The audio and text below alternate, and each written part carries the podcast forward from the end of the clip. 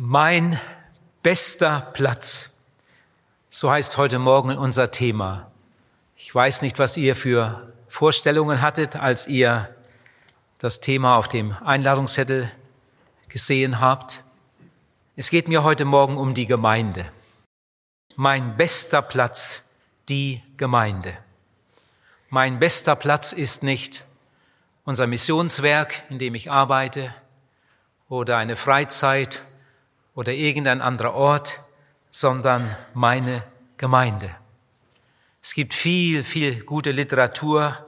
Wir haben auch schon viel Gutes gehört zum Thema Gemeinde. Heute Morgen liegt die Betonung hauptsächlich auf der ersten Satzhälfte. Mein bester Platz. Ich beginne mit einer Bibelstelle aus dem Neuen Testament. Im Johannesevangelium Kapitel 1, Vers 14 steht, das Wort wurde Fleisch und wohnte unter uns. Die meisten wissen, um was es hier geht. Jesus ist damit gemeint. Jesus, der von Ewigkeit her beim Vater war, hat die Herrlichkeit Gottes verlassen, ist auf diese Erde gekommen, ist Mensch geworden. Er bekam einen Leib, wie wir ihn haben, aus Fleisch und Blut. Das ist damit gemeint. Jesus wurde Mensch, das Wort wurde Fleisch und wohnte unter uns. Und im Rückblick sagt später Johannes, einer seiner Jünger, wir sahen seine Herrlichkeit. Wir sahen etwas. Wir sahen seine Herrlichkeit. Gott ist ja Geist und Geist kann man nicht sehen. Gott ist unsichtbar, aber Gott offenbart sich manchmal im Materiellen, Gott offenbart sich manchmal im Sichtbaren. Ich will mal ein paar Beispiele erwähnen. Zum Beispiel hat Gott David einen Bauplan gegeben für ein Haus Gottes. Mein Haus, sagt Gott, mein Haus soll ein Bethaus heißen. Er gab David einen Bauplan, aber gebaut wurde der Tempel erst von Salomo, dem Sohn Davids. Die Bauzeit betrug damals sieben Jahre. Der Tempel wurde fertiggestellt und dann kam die Einweihung. In 1. Könige 8 kann man das nachlesen. Als der Tempel eingeweiht wurde, hat Salomo gebetet, so wie wir das auch machen, wenn wir ein Gemeindehaus einweihen und dem Herrn weihen. Salomo hat gebetet und dann passierte etwas, das, das kann man nicht erklären, das kann man auch gar nicht begreifen. Da kam die Herrlichkeit Gottes in den Tempel in einem Maß, dass die Leute von der Gegenwart Gottes überwältigt waren. Die Priester konnten nicht mehr weiterarbeiten. Die Herrlichkeit Gottes erfüllte das ganze Haus. Gott offenbarte sich im Tempel. Die Leute konnten es spüren. Sie spürten die Gegenwart Gottes, waren überwältigt von der Gegenwart Gottes. Ein anderes Beispiel ist Jesus selbst. Jesus kam auf diese Erde. Jesus, der Sohn Gottes, wurde Mensch. Er hatte einen Leib aus Fleisch und Blut und er wohnte unter uns oder er zeltete unter uns, wie es auch übersetzt wird. Und dann steht da in Vers 14, wir sahen seine Herrlichkeit. Wie oft habe ich darüber nachgedacht. Jesus hatte Hände wie ich. Er hatte ganz natürliche Hände. Jesus hatte keine übernatürlichen Hände. Er hatte ganz natürliche Hände wie irgendein anderer Mann. Aber wenn er seine Hände ausstreckte, dann war das irgendwie anders. Jesus hatte Füße wie irgendein anderer Mann. Jesus hatte einen Mund wie ein anderer Mann und Augen und Ohren. Er hatte einen ganz natürlichen Leib. Das glauben wir doch alle. Der Leib Jesu war von der Erde. Seinen Leib hatte er von Maria bekommen. Jesus hatte keinen übernatürlichen Leib, sondern er hatte einen ganz natürlichen, ganz normalen, gewöhnlichen Leib, wie ihn irgendein anderer Mensch hat.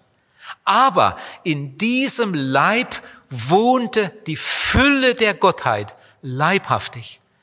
Wenn Jesus den Mund öffnete, war das irgendwie anders. Wenn Jesus irgendwo hinkam, war das anders, als wenn irgendein Mensch da lang ging. Drei Jahre hat Jesus öffentlich gewirkt. Er predigte gewaltig, steht da, nicht wie die Schriftgelehrten. Und dann hat er das Größte getan, was je auf dieser Erde geschehen ist. Man sagt, Golgatha ist Gottes größtes Werk. Es hat Jesus vollbracht. Jesus hat die Sünde der Welt auf sich genommen und ist dann mit der Sünde der Welt ans Kreuz gegangen und stellvertretend für uns gestorben am Kreuz. Dann hat ihn der Vater auferweckt von den Toten. Und seitdem werden Menschen zu Jesus gerufen, werden gerettet und werden sein Eigentum. Damit bin ich jetzt schon beim dritten Beispiel, die Gemeinde. Ihr Lieben, die Gemeinde ist auch ein Werk Gottes, nach Gottes Plan gebaut, aber die Gemeinde, jetzt hört mal gut, besteht auch nur aus ganz natürlichen Menschen. Keiner ist von oben gekommen, sondern wir sind alle hier von der Erde. Wir sind alle ganz normale, natürliche Menschen. Aber wir haben uns retten lassen. Jetzt wohnt Jesus in uns. Sein Geist wohnt in unserem Geist. Wir haben Leben von Gott bekommen. Wir sind lebendige Steine, sagt die Bibel. Wir sind lebendige Bausteine, die jetzt aufeinander geschichtet, gebaut werden zu einem heiligen Haus, zu einem heiligen Tempel. In 1. Petrus Kapitel 2 steht in den Versen 4 und 5, Kommt zu ihm, dem lebendigen Stein. Damit ist Jesus gemeint, der von den Menschen verworfen, aber bei Gott auserwählt und kostbar ist. Lasst euch als lebendige Steine also lebendige Steine sind wir von dem Augenblick an, wo wir bekehrt und wiedergeboren sind und der Geist Gottes in uns wohnt. Lasst euch als lebendige Steine zum geistlichen Haus aufbauen und zur heiligen Priesterschaft, um geistliche Opfer darzubringen, die Gott gefallen durch Jesus Christus. Wir sind, wenn wir bekehrt und wiedergeboren sind, lebendige Steine. Wir sind ein geistliches Haus. Wir sind eine königliche Priesterschaft. In Vers 9 steht, ihr aber seid das auserwählte Geschlecht, die königliche Priesterschaft, das heilige Volk, Gottes eigenes Volk. Deshalb sollt ihr die großen Taten dessen verkündigen, der euch aus der Finsternis in sein wunderbares Licht berufen hat. Unser Thema heißt mein bester Platz. Wo ist mein bester Platz? Wo ist dein bester Platz? Wenn ich damals gelebt hätte, zur Zeit Salomos, nicht damals gelebt hätte, zur Zeit Hiskias, und jemand hätte mich gefragt, du, wo ist dein bester Platz? Dann hätte ich gesagt, am liebsten möchte ich in Jerusalem wohnen oder in der Nähe, um möglichst oft dabei sein zu können. Der beste Platz auf der Erde ist das Haus Gottes, der Tempel in Jerusalem. David sagt in Psalm 27, Vers 4, eines bitte ich vom Herrn, das hätte ich gerne, dass ich im Hause des Herrn bleiben könne, mein Leben lang, zu schauen die schönen Gottesdienste des Herrn und seinen Tempel zu betrachten. In Kapitel 26 steht in Vers 4 bis 8, ich sitze nicht bei heillosen Leuten und habe nicht Gemeinschaft mit den Falschen. Ich hasse die Versammlungen der Boshaften und ich sitze nicht bei den Gottlosen. Ich wasche meine Hände in Unschuld und halte mich her zu deinem Altar dir zu danken mit lauter Stimme und zu verkündigen alle deine Wunder. Herr, ich habe lieb die Stätte deines Hauses und den Ort, da deine Ehre wohnt. In Psalm 84, Vers 11 steht, ein Tag in deinen Vorhöfen ist besser als sonst tausend. Ich will lieber die Tür hüten in meines Gottes Hause, da musste ich an unsere Ordner denken, die meist schon lange vorher hier sind. Wenn die anderen noch zu Hause sind, noch vor dem Spiegel stehen, dann sind die Ordner schon hier an ihren Plätzen und sehen zu, ob alles in Ordnung ist, alles am richtigen Platz ist.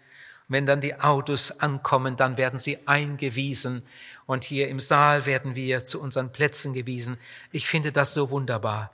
Ich will lieber Torhüter sein in meines Gottes Hause als wohnen in der gottlosen Hütten. Psalm 122, Vers 1. Ich freute mich über die, die mir sagten, lasst uns ziehen zum Haus des Herrn. Also nochmal, wenn ich damals gewohnt hätte, gelebt hätte und jemand hätte mich gefragt, wo ist dein bester Platz, dann hätte ich gesagt, der beste Platz auf der Erde ist das Haus Gottes, der Tempel in Jerusalem. Als Jesus das erste Mal mit zwölf Jahren nach Jerusalem kam und am Fest teilnehmen konnte und als es dann, als sich dann die vielen Menschen anschickten, um wieder heimzureisen, blieb Jesus in Jerusalem.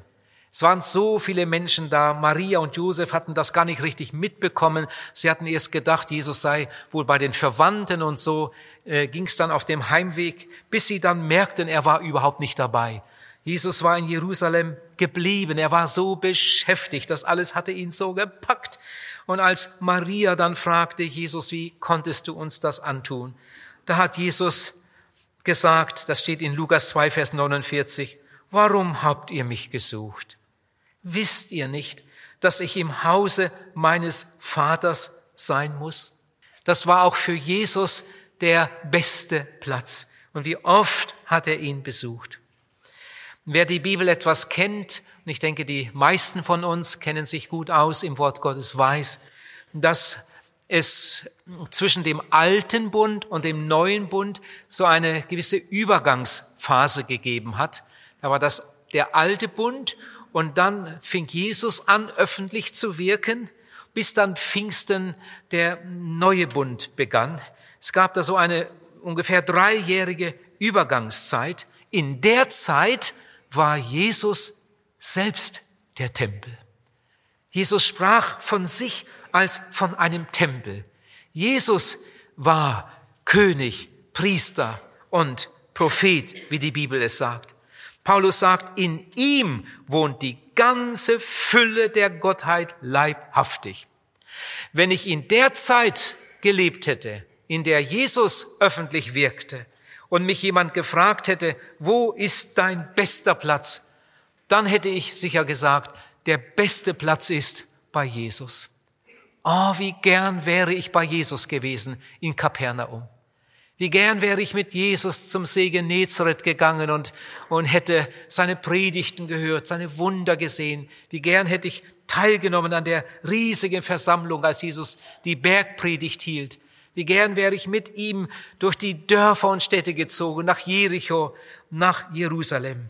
Nahe bei Jesus, das war damals in dieser Übergangsphase der beste Platz. Aber ich lebe jetzt ich lebe nicht im alten Bund, der ist schon lange vorbei. Ich lebe auch nicht in der Zeit, in der Jesus über die Erde gegangen ist, das ist auch schon lange her und lange vorbei, sondern ich lebe jetzt. Und wir wissen, dass vieles im Alten Testament nur vorläufig war. Vieles im Alten Testament war so eine gewisse Vorstufe, Anschauungsmaterial, ein Schattenbild. Aber Gottes Ziel und das muss man wissen als Christ. Gottes Ziel war von Anfang an die Gemeinde. Besonders im Epheserbrief kann man das lesen. Gottes Ziel war von Anfang an die Gemeinde, nicht die tote Materie, nicht Gold und Silber und Weihrauch und so weiter, sondern erlöste Menschen, Heilige, Gottes Hausgenossen.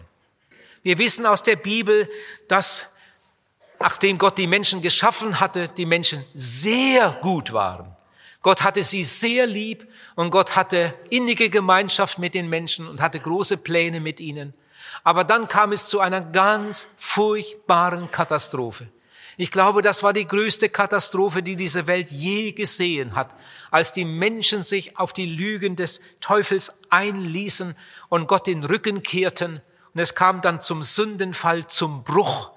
Und seitdem ist auf der einen Seite der heilige Gott und auf der anderen Seite der gefallene Mensch und dazwischen eine ganz dicke Mauer.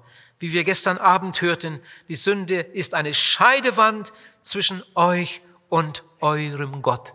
Aber nachdem der Sündenfall gerade geschehen war, das war gerade passiert, da kam Gott zu den Menschen und hat gesagt, ich werde einen senden, der wird der Schlange den Kopf zertreten. Gleich nach dem Sündenfall gab Gott den gefallenen Menschen eine ganz große Verheißung. Ein Retter wird kommen. Und alle, die sich zu diesem Retter wenden, die sich zu ihm bekehren, die bekommen neues Leben, die werden wiedergeboren, die werden erkauft, die werden teuer erkauft, wie Petrus es sagt. Darf ich gerade einmal fragen, lieber Zuhörer, hast du persönlich das schon erlebt? Hast du Jesus an dir wirken lassen? Hast du Jesus, dem Heiland, dem Retter der Welt, deine Verlorenheit bekannt? Hast du ihm deine Sünden gebracht? Hast du um Vergebung gebeten? Hast du dich bekehrt? Hast du Jesus aufgenommen als deinen Heiland und der Retter? Kannst du sagen mit der letzten inneren Überzeugung, ich bin sein und er ist mein. Christus in mir, die Hoffnung der Herrlichkeit. Wenn du das nicht sagen kannst, bist du sicher noch nicht zu ihm gekommen, auch wenn du schon viel gehört hast. Petrus sagt, ich lese es nochmal, Vers 4 im ersten Brief, Kapitel 2, kommt zu ihm. Eine wunderbare Einladung. Kommt zu ihm, dem lebendigen Stein, der von den Menschen verworfen, aber bei Gott auserwählt und kostbar ist. Lasst euch als lebendige Steine zum geistlichen Haus aufbauen zur heiligen Priesterschaft, um geistliche Opfer darzubringen, die Gott gefallen durch Jesus Christus. Und nochmal Vers 9. Ihr seid das auserwählte Geschlecht, die königliche Priesterschaft, das heilige Volk, Gottes eigenes Volk. Deshalb sollt ihr die großen Taten dessen verkündigen, der euch aus der Finsternis in sein wunderbares Licht berufen hat. Es gibt eine ganz schöne Bibelstelle im ersten Korintherbrief Kapitel 3. Da steht in Vers 16 und 17, wisst ihr nicht, dass ihr Gottes Tempel seid? Der Brief ist an Gläubige gerichtet, an bekehrte, wiedergeborene Menschen. Wisst ihr nicht, dass ihr Gottes Tempel seid? Wir denken an den Tempel im alten Bund, der ist nicht mehr da.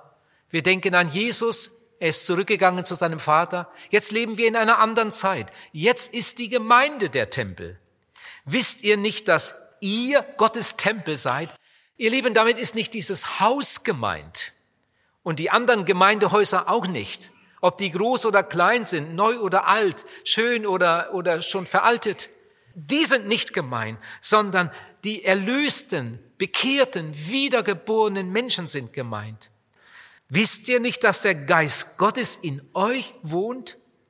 Wenn jemand den Tempel Gottes verdirbt, den wird Gott verderben, denn der Tempel Gottes ist heilig und der seid ihr. Und in Kapitel 6, 1. Korinther, Kapitel 6, lese ich noch Vers 19 und 20. Wisst ihr nicht, dass euer Leib ein Tempel des Heiligen Geistes ist, der in euch wohnt und den ihr von Gott habt, so dass ihr nicht euch selbst gehört, denn ihr seid teuer erkauft. Darum preist Gott mit eurem Leib. Ich sag's noch einmal. Der erste Tempel stand in Jerusalem.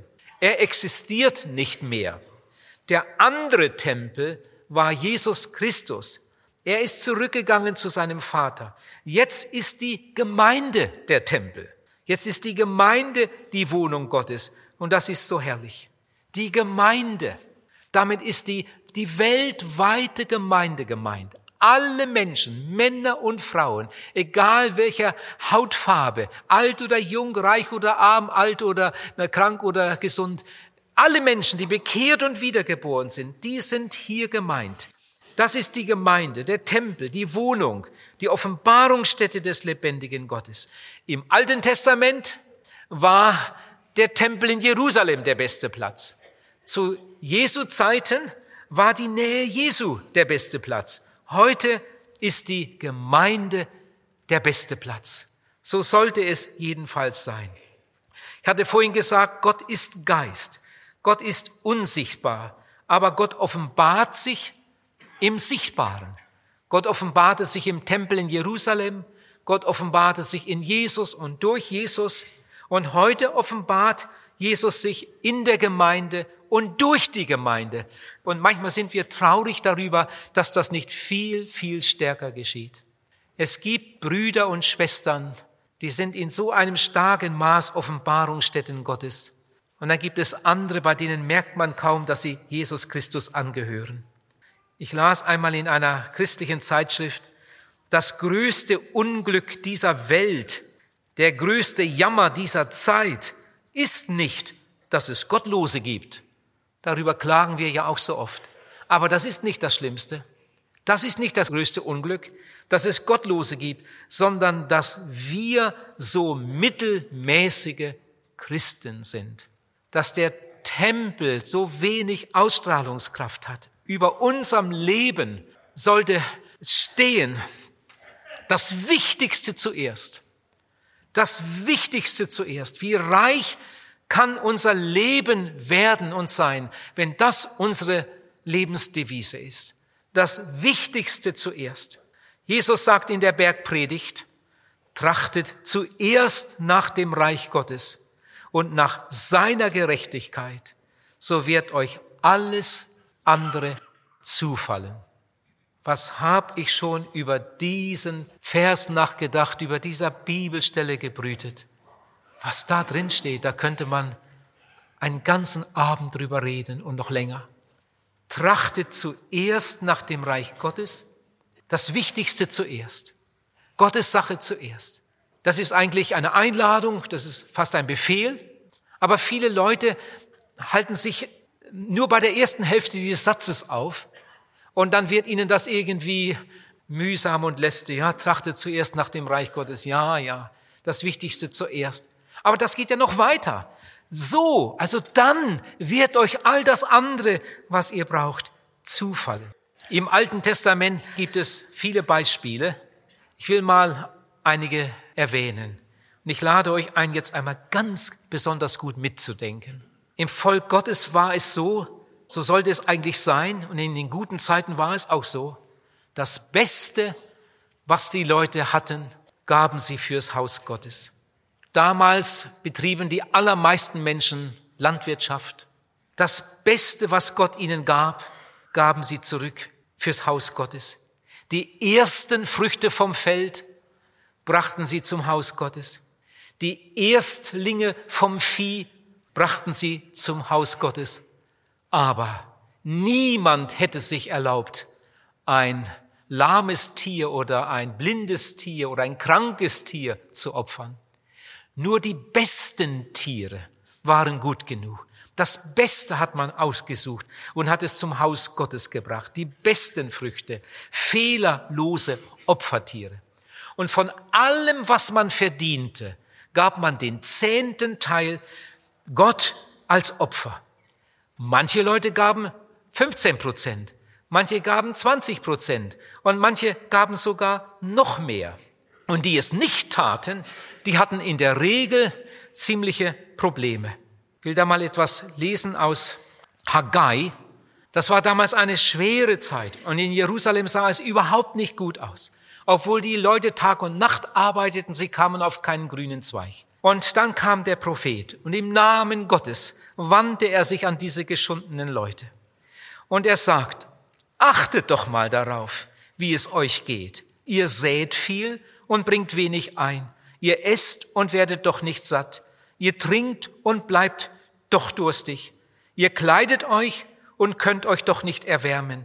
Und wer Geld verdient, der legt's in einen löchrigen Beutel. So spricht der Herr Zebaoth achtet doch einmal darauf, wie es euch geht.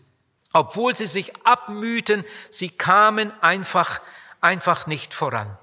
Ich bin manchmal richtig begeistert beim Bibellesen, wenn ich sehe, wie einfach es eigentlich ist, ein gesegneter Mensch zu sein, ein gesegnetes Leben zu führen.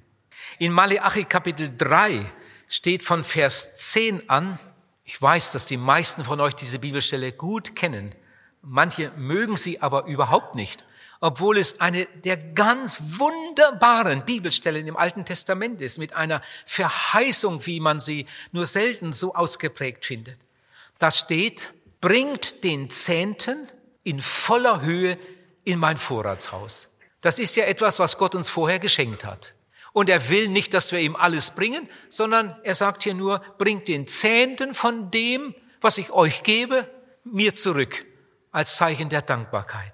Bringt es in mein Vorratshaus, auf das in meinem Hause Speise sei. Und jetzt kommt's. Und dann sagt Gott, und dann probiert einmal aus. Luther Übersetzung steht, prüfet mich hiermit, spricht der Herr Zebaoth, ob ich dann nicht die Fenster des Himmels auftue, um Segen herabzuschütten in Fülle. Und da es damals hauptsächlich Landwirte waren, hat Gott dann noch gesagt, und ich will um euretwillen den Fresser bedrohen, dass er euch die Frucht auf dem Acker nicht verderbe und der Weinstock auf dem Felde euch nicht unfruchtbar sei, spricht der Herr Zebaoth dann werden euch alle Heiden glücklich preisen, denn ihr sollt ein herrliches Land, ein herrliches Volk sein, spricht der Herr Zebaoth. Prüfet mich hierin, probiert das einmal aus. Ihr Lieben, ich habe mich bekehrt mit über 20 und ich hatte damals viele Schulden, hatte viele Schulden, wo ich überall Geld geliehen hatte und obwohl ich furchtbar viele Überstunden machte, reichte es vorn und hinten nicht. Hatte Vorschuss genommen, hatte manches auf Abzahlung gekauft. Da und da musste ich meine Raten zahlen. Und dann war ich zum Glauben gekommen. Und bald nach meiner Bekehrung lernte ich diese Bibelstelle kennen. Und dann hat mir der Teufel eingeflüstert, aber du kannst doch jetzt nicht den Zehnten geben. Du musst erstmal deine Schulden bezahlen. Also wenn das so wäre, na ja, dann kauft man sich ein Auto auf Abzahlung, dann muss man seine Schulden bezahlen, oder? Dann baut man ein großes Haus und dann muss man seine Raten zahlen. Und dann hat man da Schulden und da Schulden. Man Leben lang kann man sich immer drum herum drücken. Ihr Lieben, Gott hat mir damals gezeigt, das, was ich dir gebe, das gehört mir. Auch wenn ich es dir gegeben habe, gehört es immer noch mir. Und ich möchte nur, dass du aus Dankbarkeit mir den zehnten Teil davon zurückgibst. Und dann werde ich dir helfen, mit den anderen 90 Prozent so umzugehen, dass alles gut wird. Und du wirst staunen. Und ich habe das damals irgendwie begriffen. Und wie hat Gott mich gesegnet? Und dann irgendwann habe ich mal geheiratet und dann bekamen wir Kinder und dann wurden die Kinder ein bisschen größer. Und damals haben wir beide uns gesagt, unsere Kinder sollen so früh wie möglich eine eigene Spardose haben, die Kinder sollen so früh wie möglich ein eigenes Portemonnaie haben. Die Kinder sollen so früh wie möglich ihr eigenes Geld haben. Sobald sie zählen und damit umgehen können, sollten Kinder lernen, mit dem Geld, das ist ja fürs ganze Leben unheimlich wichtig, richtig umzugehen. Und dann haben wir unseren Kindern beigebracht, dass Gott es gern hat, dass Gott sich darüber freut, wenn man von allem, was er uns schenkt, ihm den zehnten Teil aus Dankbarkeit zurückgeben. Und dann haben unsere Kinder das geübt. Sie hatten eine Kasse für den Heiland. Da kam dann immer das Geld rein, das sie dann mitnehmen konnten, wenn gesammelt wurde. In der Kinderstunde wurde immer gesammelt für ein Waisenkind und da konnten sie dann ihre Gabe mit hinnehmen. Und so haben die Kinder ganz früh gelernt, den Zehnten zu geben. Wenn Oma dann mal kam am Sonntag und dann bekam jedes Kind fünf Mark von der Oma, das war immer ganz was Großes. Dann kamen 50 Pfennig in die kleine Schachtel für den Heiland. Ich hoffe, dass Sie es heute noch so machen und dass Sie es immer so beibehalten werden. Und die Folge davon ist in der Regel, dass der Segen Gottes über solche Menschen kommt. Ihr Lieben, ich bin manchmal traurig darüber, wenn ich in einer Gemeinde so dabei bin, wenn ein Missionsopfer gesammelt wird. Dann gehen manchmal so Beutel durch die Reihen oder irgendetwas und dann legen die Leute etwas ein, ein Missionsopfer für irgendeinen besonderen Zweck. Und manchmal beobachte ich so ein bisschen und dann sehe ich, dass die meisten jungen Leute nichts einlegen. No, das macht Mama, das macht Papa. Und die Kinder, die meisten Kinder legen nichts ein. Die haben auch gar nichts mitgenommen. Ich hätte meinen Kindern das zu Hause gesagt. Heute wird ein Missionsopfer gesammelt. Heute wollen wir etwas zusammenlegen für den Heiland. Und da wollen wir alle mithelfen, damit die Kinder das so früh wie möglich lernen. Der Zehnte von ihrem Taschengeld gehört dem Heiland. Der Zehnte von dem, was sie vom Nachbarn bekommen, weil sie da den Rasen gemäht haben, gehört dem Heiland. Und wenn dann unsere jungen Leute in die Lehre gehen, sie sind Auszubildende und bekommen ihr erstes Geld im Monat, dann wissen sie, der Zehnte davon, der gehört ins Reich Gottes der gehört dem Herrn. Und wenn Sie es früh gelernt haben, dann können Sie das auch beibehalten, auch später, wenn Sie dann mal Familie haben und Haus bauen und sonst was machen. Und der Segen Gottes wird mit solchen Menschen sein. Jetzt möchte vielleicht jemand sagen, du, aber du hast wahrscheinlich ganz übersehen, dass wir nicht mehr im Alten Testament sind, sondern wir sind jetzt im Neuen Bund und äh, was du da lehrst, das ist alttestamentlich. Ihr Lieben, sag mal, warum hat denn Abraham den Zehnten gegeben? Damals war Mose noch gar nicht geboren. Das Gesetz Mose gab es damals noch gar nicht. Aber er gab den Zehnten und Jakob. Das ist einfach ein, ein Prinzip, ein gutes Prinzip. Ein gutes Prinzip für sein Volk und auch für unsere Kinder. Meine Meinung, wenn mich jemand fragt, aber wo soll man den Zehnten denn hingeben? Dann würde ich immer sagen, in erster Linie in die Gemeinde, in der du dein Brot bekommst. Da, wo du zu Hause bist, da, wo du das Wort Gottes hörst, da, wo du seelsorgerlich betreut wirst, da, wo man dir dient, wenn du krank bist, da, wo man sich um deine Familie kümmert, mit dem Wort Gottes und seelsorgerlich und so weiter, da, wo all diese Dienste getan werden, da, wo man sich Gedanken macht über Weltmission und da und da Unterstützung und, und, und humanitäre Hilfe und was weiß ich, was alles macht, dahin gehört in erster Linie unsere Gabe. Die Gemeinde ist mein bester Platz. Und wenn du darüber hinaus etwas tun möchtest und kannst, dann kannst du dir Gedanken darüber machen und einmal beten, Herr, wo soll ich mithelfen? Und dann zeigt Gott dir vielleicht irgendein Objekt und du merkst, da sollte ich mithelfen. Da sollte ich etwas hingeben. Es gibt sogar Leute, die wollen mal etwas fürs Rote Kreuz geben oder sonst wo. Das ist dann eine, eine weitere Sache. Aber zuerst denken wir an unsere Gemeinde. Vers 12 noch einmal, ihr sollt ein herrliches Volk sein. Ihr sollt ein herrliches Land sein. Was sind das doch für wunderbare Bibelstellen? Wir müssen solche Bibelstellen viel mehr von der, von der positiven Seite aus sehen.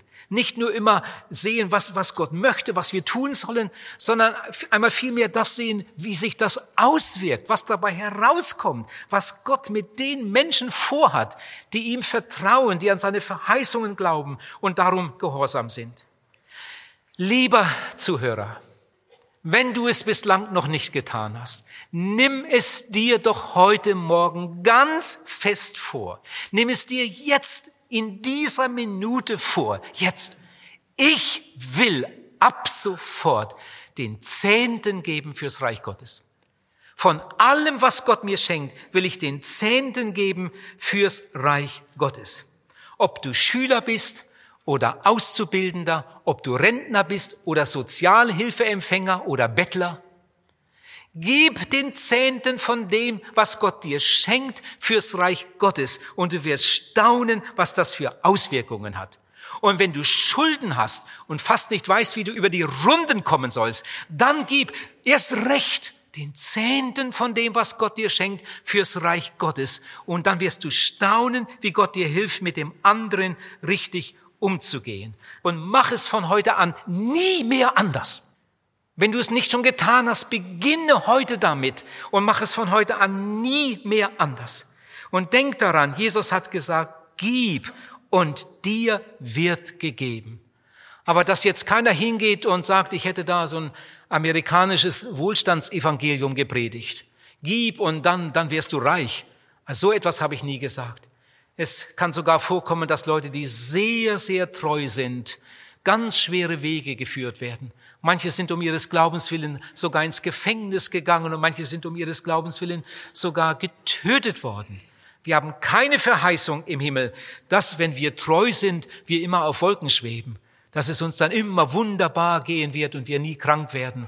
So etwas steht in der Bibel nicht. Aber der Herr wird mit uns sein und unser Leben ganz, ganz reich segnen. Im Alten Testament ist an vielen Stellen von Leuten die Rede, die nicht treu waren im Geben. Da gibt es genug Beispiele. Und die Leute hatten in der Regel ziemliche Probleme. Ich habe ja gerade so ein Beispiel gelesen aus Haggai. So gibt es auch heute Leute, die nicht treu sind. Und die haben in der Regel auch eine Menge Probleme. Es gab im Alten Testament Leute, die nicht treu waren im Gottesdienstbesuch, die nicht treu waren in der Mitarbeit und die hatten noch mehr Probleme. Und das ist heute genauso wie damals. Beobachte einmal solche Leute, die nicht treu sind im Gottesdienstbesuch, die nicht bereit sind mitzuarbeiten. Beachte sie einmal. Schau einmal hinein in ihre Ehen und ihre Familien. Da ist man manchmal erschrocken und entsetzt, wenn man die Auswirkungen sieht. In Hebräer Kapitel 10, Vers 25 steht, ihr dürft nicht versäumen die Versammlungen, wie einige es sich angewöhnt haben. Ihr Lieben, die Apostel hatten dieselben Probleme, die wir heute haben. Ich glaube, dass Petrus manchmal nach Hause gekommen ist von, von einem auswärtigen Dienst. Und vielleicht hat seine Frau gefragt, Petrus, wie war's? Erzähl etwas. Die Gemeinde ist noch jung und es haben sich in letzter Zeit so viele bekehrt und Erzähl mal, wie geht's in der Gemeinde, in dem Städtchen da, wo du jetzt drei Tage Dienst getan hast? Und dann hat Petrus erzählt, was er erlebt hat und haben sich wieder ein paar Leute bekehrt, die Gemeinde wächst und so weiter. Aber etwas macht mir Sorge, hat Petrus vielleicht gesagt. Kannst dich erinnern, ich habe dir doch damals von dem Ehepaar erzählt, das sich bekehrt hat. Und die waren am Anfang so treu, die waren immer dabei. Jedes Mal, wenn ich dahin kam, dann saßen die da schon. Und jetzt habe ich sie schon dreimal nicht mehr gesehen. Ich habe jetzt Brüder gebeten, sie zu besuchen und sich mal drum zu kümmern. Irgendwas stimmt da nicht. Die waren schon dreimal nicht mehr in der Gemeinde. Hoffentlich haben sie Jesus nicht den Rücken gekehrt. Ihr Lieben, die Probleme, die wir heute haben, die gab es damals auch. Das wurde ja damals geschrieben. Ihr dürft nicht versäumen die Versammlungen, wie einige es sich schon angewöhnt haben. Wie ist das bei dir? Lieber Bruder, liebe Schwester, ich predige ja heute Morgen ganz besonders zur Gemeinde. Wie ist das bei dir? Kannst du mit ehrlichem Herzen sagen, mein bester Platz ist die Gemeinde? Kannst du das wirklich ehrlich überzeugt sagen? Mein bester Platz ist die Gemeinde. Der Gottesdienst, die Bibelstunde, die Gebetsstunde, da ist mein Platz, da habe ich meine Aufgaben. Ich muss dabei sein, wenn Gott und sein Volk sich versammeln. Das wird dann gute Auswirkungen haben in der Ehe, in der Familie, im Beruf. Jesus sagt, wisset ihr nicht, dass ich sein muss in dem, was meines Vaters ist? Und wir sollten sagen, ich muss dabei sein, wenn Gott und sein Volk sich versammeln. Und wenn ich nicht kann, weil ich todkrank bin, vielleicht sogar im Krankenhaus liege, dann sollte ich den Kontakt trotzdem pflegen. Dann werden mich Leute besuchen, dann werden sie mir eine Kassette ins Krankenhaus bringen und mit einem Ohrhörer kann man das alles hören, ohne dass die anderen gestört werden und kann so auch teilnehmen. Und man weiß, die anderen beten jetzt für mich. Ein ganz wunderbares Vorbild haben wir im Alten Testament in dem Nehemia. Ich denke, ihr kennt seine Geschichte, Nehemia. Ganz kurz für die, die vielleicht nicht so da auf dem Laufenden sind. Nehemia war ein Jude. Nehemia wurde verschleppt in die babylonische Gefangenschaft. Er war weit, weit weg von Jerusalem, hatte furchtbares Heimweh. Nehemia war damals wohl noch ein junger Mann. Aber dann hat Nehemia sich gesagt, jetzt bin ich einmal hier, jetzt bin ich hier in der Gefangenschaft, aber jetzt will ich hier nicht Däumchen drehen, ich will hier das Beste machen, das Beste aus meinem Leben herausholen. Ich werde viel, viel beten für Jerusalem, für mein geschundenes Land und ich werde hier meine Arbeit sauber machen, damit die Leute mit mir zufrieden sind. Ich will ein Vorbild sein. Und dann hat Nehemiah sich hochgearbeitet. Und jetzt hör und staune, es ist beinahe unbegreiflich. Ihr lieben Nehemiah bekam einen Arbeitsplatz am königlichen Hof. Und eines Tages wurde er wieder befördert und er brachte es schließlich bis zum Mundschenk. Muss man sich mal vorstellen. Der heidnische König nimmt einen jüdischen Sklaven als Mundschenk. Der kann ihn doch jeden Augenblick vergiften, oder? Was muss dieser Nehemia für ein Vertrauen gehabt haben? Ich bin davon überzeugt, Nehemia war sauber. Nehemia war pünktlich.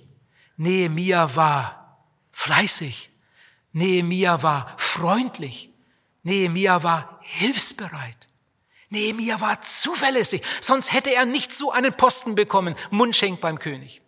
Aber als er eines Tages Besuch bekam von Jerusalem, nachdem er schon Jahre da draußen war als Gefangener, als er eines Tages Besuch bekam von Jerusalem, da haben die Juden wahrscheinlich gestaunt, wie fein der Nehemia angezogen war, was der für eine schöne Wohnung hatte und so weiter und so weiter. Aber da hat Nehemia ihnen nicht seinen Lohnstreifen gezeigt und seine schöne Wohnung und über seinen Arbeitsplatz geschwärmt und über seinen Erfolg. Der Besuch von Jerusalem, der war gerade angekommen. Da fragt Nehemia, wie sieht's in Jerusalem aus? Erzählt mir von Jerusalem. Erzählt mir von Jerusalem. Erzählt mir von meiner Stadt. Erzählt mir vom Tempel. Ja, den gibt's nicht mehr. Und Nehemia saß da und weinte und weinte tagelang und fastete. Das gute Essen schmeckte ihm nicht mehr. Ihr Lieben, wisst ihr, was ich da sehe? Nehemia hat sich in seinem Beruf bewährt, im Alltag bewährt und so weiter. Aber sein Herz hing nicht daran. Sein Herz war in Jerusalem. Solche Leute brauchen wir heute. Wenn du eine Ausbildungsstelle gefunden hast und dann da deinen ersten Tag hast, sei freundlich, sei pünktlich, sei zuverlässig, sei sauber, sei ein Vorbild. Und egal welchen Posten du hast, egal welche Arbeit du tust, wenn du Hauspflegerin bist oder sonst was, sei ein Vorbild auf der ganzen Linie. Vor allen Dingen sei pünktlich. Das muss für Christen etwas ganz Wichtiges sein. Wenn ich sage, ich komme um zehn vor acht, dann komme ich nicht um fünf vor acht. Wenn ich sage, ich komme um Viertel nach drei oder wenn ich sage, ich rufe Viertel nach vier an, dann rufe ich nicht um halb fünf an. Der sitzt vielleicht in der Nähe des Telefons und denkt immer, ja, wann, der wollte doch anrufen. Sei pünktlich, sei zuverlässig, sei sauber, sei freundlich, sei hilfsbereit auf der ganzen Linie. Mach etwas aus deinem Leben. Und wenn du dich verbessern kannst, wenn du eine Lohnerhöhung bekommen kannst, wenn du eine bessere Arbeitsstelle bekommen kannst, wenn du einen besseren Posten bekommen kannst in deiner Firma, dann, dann mach das, mach das, mach was aus deinem Leben. Verdiene so viel du kannst, aber häng dein Herz nicht daran. Dein Herz soll in der Gemeinde sein. Dein Herz soll bei Jesus sein. Und sogar während der Arbeit denkst du manchmal an die Kranken, die im Krankenhaus sind, denkst an die Brüder, die gerade einen Einsatz in Kasachstan machen, denkst an die Missionare, die irgendwo in Afrika sind und du machst deine Arbeit und am Abend gehst du wieder in die Gemeinde. Da ist der beste Platz. Dein Herz ist in der Gemeinde. Oh, sei ein Nehemia. Mach es wie Nehemia. Wenn damals jemand gefragt hätte, sag mal Nehemia, warum machst du das? Stellt euch vor, Nehemiah hat jahrelang seinen Urlaub angespart. Jahrelang hat er keinen Urlaub genommen, hat alles angespart. Und dann hat er einen ganz großen Urlaub genommen. Und dann ist er monatelang in Jerusalem gewesen und hat geschuftet von morgens bis abends, um die Mauern Jerusalems wieder aufzubauen. Vor einiger Zeit flog ich nach Moskau und über Moskau dann, ich glaube nach Kasachstan, ja. Und da waren noch eine ganze Reihe andere Gläubige in dem Flugzeug, und wir trafen uns dann irgendwo, ich glaube, bei der Zwischenstation in Moskau und wir haben uns unterhalten. Und ich habe gefragt, was habt ihr vor, wo wollt ihr hin? Und dann erfuhr ich, dass eine ganze Reihe junge Leute ihren ganzen Urlaub, sechs Wochen hatten sie dafür eingeplant, ihren ganzen Urlaub geopfert hatten, um in Kasachstan bei Kinderlagern in Küche und da und da und dort mitzuhelfen. Also, alle Achtung. Also ich war erstaunt und war erfreut und war froh, dass es so etwas gibt. Was habe ich bei uns in der Gemeinde, wo ich zu Hause bin, immer wieder mit unseren jungen Leuten geackert? Statt dass ihr im Urlaub da irgendwo rumhängt, geht doch zu OM, macht eine Missionsarbeit, geht dahin und helft bei einem Kinderlager, besucht einen Missionar und helft ihm einen Monat da beim Bauen der Hütte oder irgendetwas. Macht etwas für Jesus und Gott wird für das Übrige sorgen und euer Leben unendlich reich machen. Damit will ich jetzt aber nicht sagen, dass jemand nicht auch einmal richtig ausruhen darf und mal nichts tun darf, mal ausschlafen und spazieren gehen oder sonst was machen darf. Natürlich gönnt uns Gott auch diese Zeit. Ihr sollt ein herrliches Volk sein. Ihr seid das auserwählte Geschlecht. Ich lese noch einmal Vers 9 aus dem ersten Petrusbrief Kapitel 2 und Vers 10. Ihr seid das auserwählte Geschlecht, das königliche Priestertum, das heilige Volk, Gottes eigenes Volk. Deshalb sollt ihr die großen Taten dessen verkündigen, der euch aus der Finsternis in sein wunderbares Licht gerufen hat. Ihr wart einst nicht mein Volk. Nun aber seid ihr Gottes Volk. Ich treffe manchmal Leute, die haben ganz eigenartige Ansichten. Kommt jemand in die Seelsorge, hat ein Problem. Meine erste Frage ist fast immer, sind Sie bekehrt? Ja, ja, ich bin bekehrt. Und dann frage ich, zu welcher Gemeinde gehen Sie denn? Und dann habe ich oft schon die Lösung des Problems oder den Grund des Problems. Zu welcher Gemeinde gehören Sie denn? Ja, wir haben uns keiner Gemeinde eingeschlossen. Ja, warum denn nicht? Na ja, man muss ja nicht unbedingt äh, Mitglied einer Gemeinde sein. Jesus hat ja gesagt, wo zwei oder drei versammelt sind in meinem Namen, da bin ich mitten unter ihnen. Und wir haben so einen kleinen Hauskreis und da sind wir zusammen und lesen die Bibel und beten.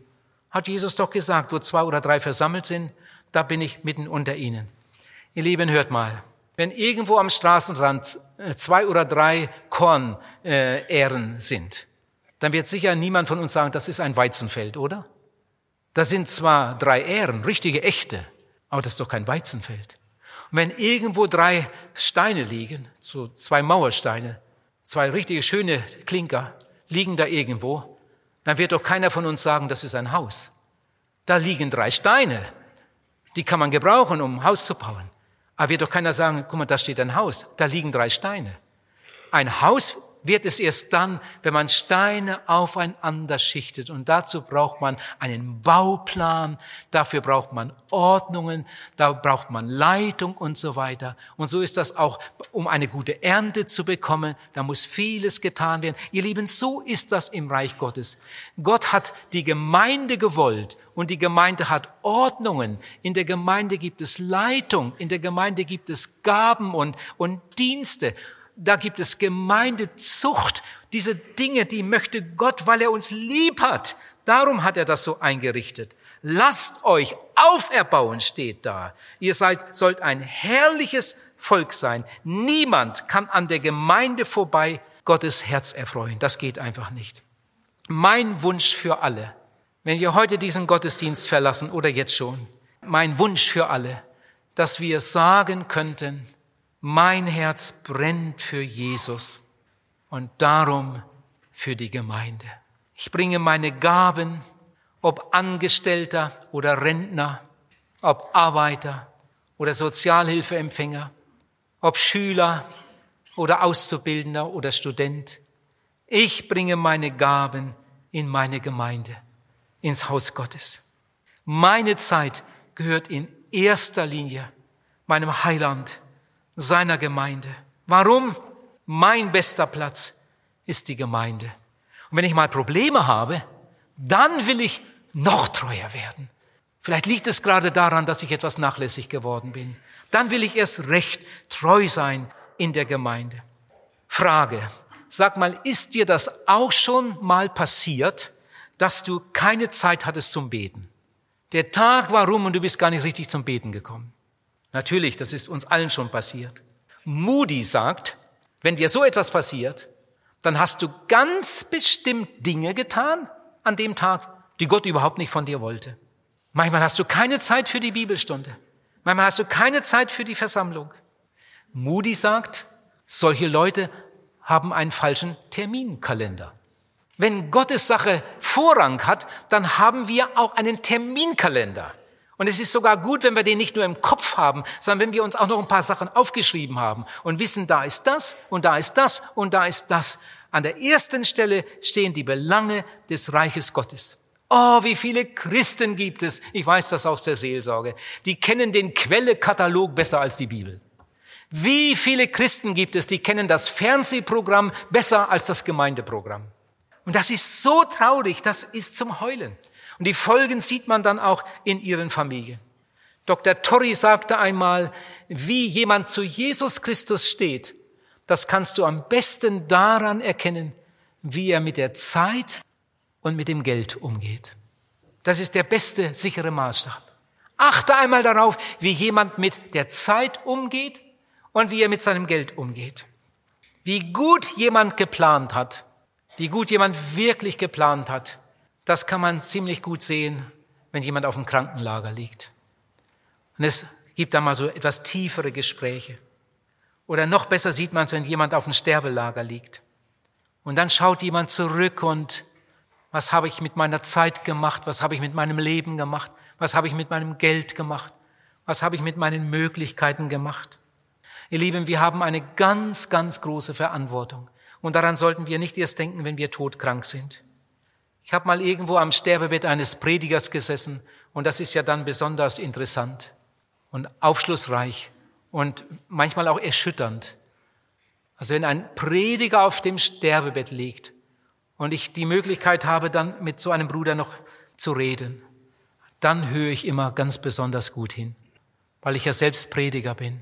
Und irgendwann werde ich auch einmal an der Stelle ankommen.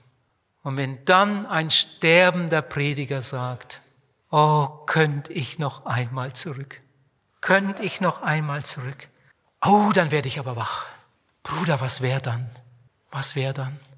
Und dann sagt zum Beispiel ein sterbender Prediger, hätte ich nur mehr gebetet, hätte ich doch mehr gebetet in meinem Leben. Oder ich sitze am Sterbelager eines sehr reichen Geschäftsmannes. Der hat ein Vermögen verdient. Er ist Christ, ist in der Gemeinde, sogar Mitarbeiter in der Gemeinde. Aber er hat viel gehortet und manches eingesetzt, ohne Jesus zu fragen. Er hat einen Riesenbesitz und jetzt liegt er auf dem Sterbelager. Und dann fängt dieser reiche Mann an zu weinen. Und plötzlich sagt er, ich glaube, ich bin der ärmste Mann in unserer Stadt. Was hatte ich für Möglichkeiten? Und wie wenig habe ich sie genutzt? Ich glaube, ich bin der ärmste Mann in unserer Stadt. Und, und vieles kann man dann einfach nicht mehr nachholen. Die Zeit ist dann abgelaufen. Hätte ich nur mehr gegeben, hätte ich nur ganz anders mitgearbeitet. Ich möchte dann am liebsten diesem Mann sagen, ja, warum hast du es denn nicht gemacht? Das kann ich natürlich nicht. Ich muss dann lieb mit ihm reden und aber am liebsten möchte ich so fragen, warum hast du es nicht gemacht? Du hast es doch gewusst. Wie schön, wenn du jetzt sagen könntest, oh Bruder, Gott hat mir so viel anvertraut im Leben. Was durfte ich alles tun im Bau des Reiches Gottes? Das ist ja nicht mein Verdienst. Ich habe es ja nur weitergegeben. Aber wie dankbar bin ich, wenn ich zurückblicke. Wo durfte ich überall beteiligt sein? Wo durfte ich überall mithelfen?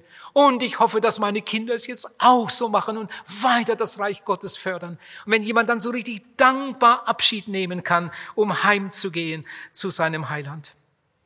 Oh, es gibt Leute, und ich glaube auch hier heute Morgen, die, wenn sie ehrlich sind, beim Zurücksehen sagen müssen, in meinem Leben ist unheimlich viel Spreu.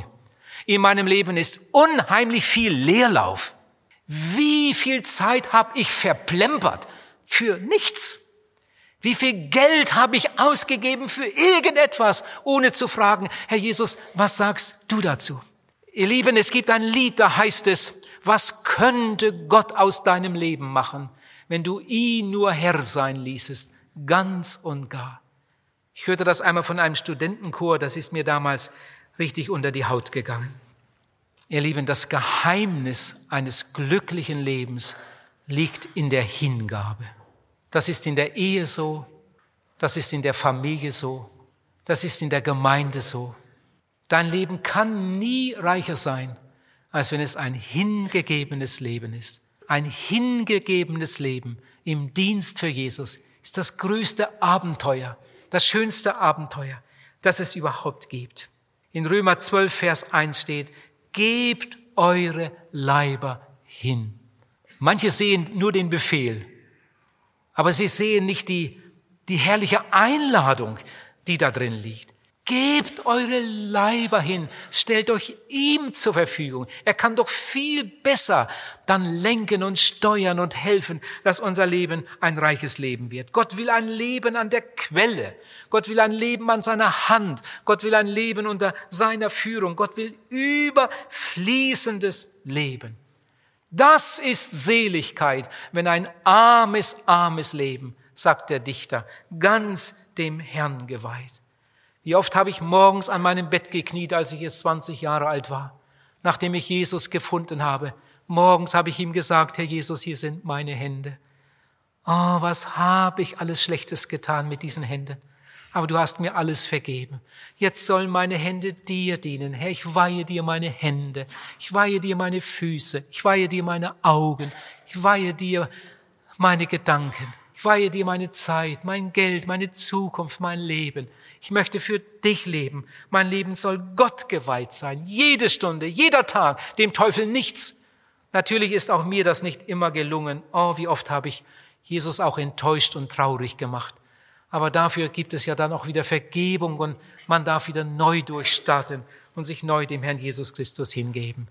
Der Herr möge euch ganz, ganz viel Gnade geben, dass etwas hängen bleibt aus dieser Versammlung und unser Leben viel, viel fruchtbarer wird. Und wir am Ende nicht mit leeren Händen dastehen, sondern als die Gesegneten des Herrn.